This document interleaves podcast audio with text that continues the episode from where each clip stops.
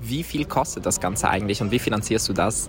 Das werde ich super, super oft gefragt und darum herzlich willkommen zu einer kleinen Sonderfolge von Anyways It's a Travel Diary.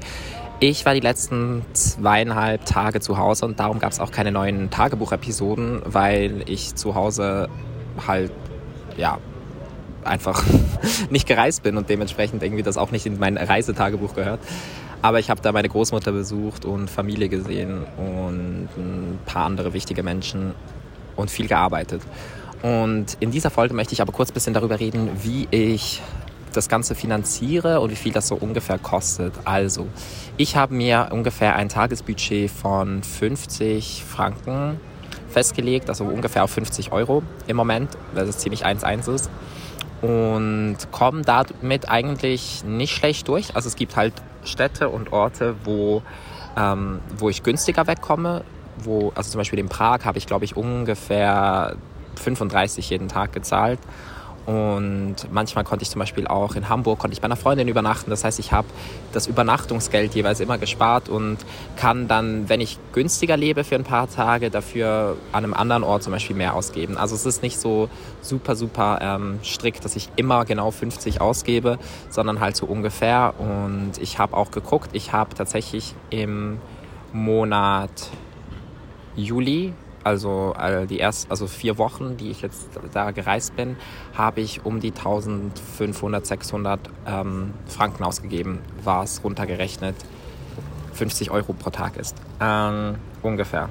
Vielleicht ein bisschen mehr, aber ich muss auch sagen, da waren zum Beispiel so Dinge wie ähm, also was, nicht, was ich nicht dazu gerechnet habe, sind halt so Dinge wie zum Beispiel das Tattoo, das ich gemacht habe oder die Konzertkarten, die ich gekauft habe, weil das für mich so Dinge sind, die nichts mit dem Reisen an sich zu tun haben, sondern eher so zusätzlicher Fun, den ich mir halt auch eventuell gönnen würde, wenn ich nicht am Reisen wäre und der ja nichts mit dem Reisebudget zu tun hat. Genau.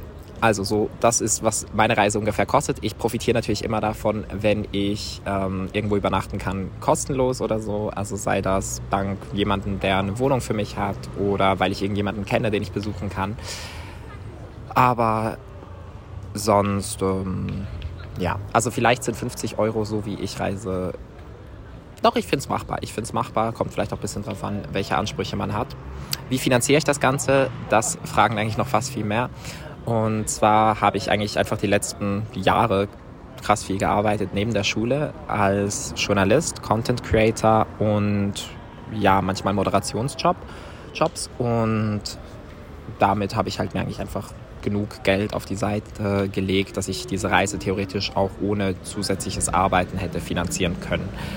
Aber ähm, ich mache es so, dass ich eigentlich auch währenddem ich jetzt reise und zum Beispiel jetzt diese zwei Tage, die ich zu Hause war, ein bisschen arbeite. Und ich glaube, das ganze Thema, wie ich mein Geld verdiene, wird eh mal vielleicht in ein YouTube-Video oder eine größere Folge, weil ich glaube, das Thema interessiert sehr, sehr viele. Aber bei mir setzt sich mein Einkommen aus unterschiedlichsten Quellen zusammen. Also das sind ähm, das Display-Magazin, für das ich schreibe und das halt ein monatlicher Auftrag ist, der zwar vom Honorar immer so ein bisschen variiert, aber da kann ich halt so einen gewissen Betrag schon ungefähr einrechnen.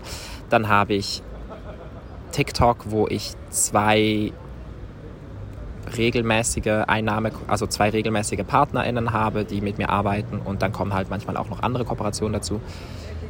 Auf Instagram mache ich ja fast nichts mehr, also kooperationenmäßig und dann gibt es halt zum Beispiel noch so Dinge wie den Podcast und YouTube, wo aber eher so selten was wirklich reinkommt. Also das auch, ist einfach auch viel Arbeit, die finanziell gar nichts bringt.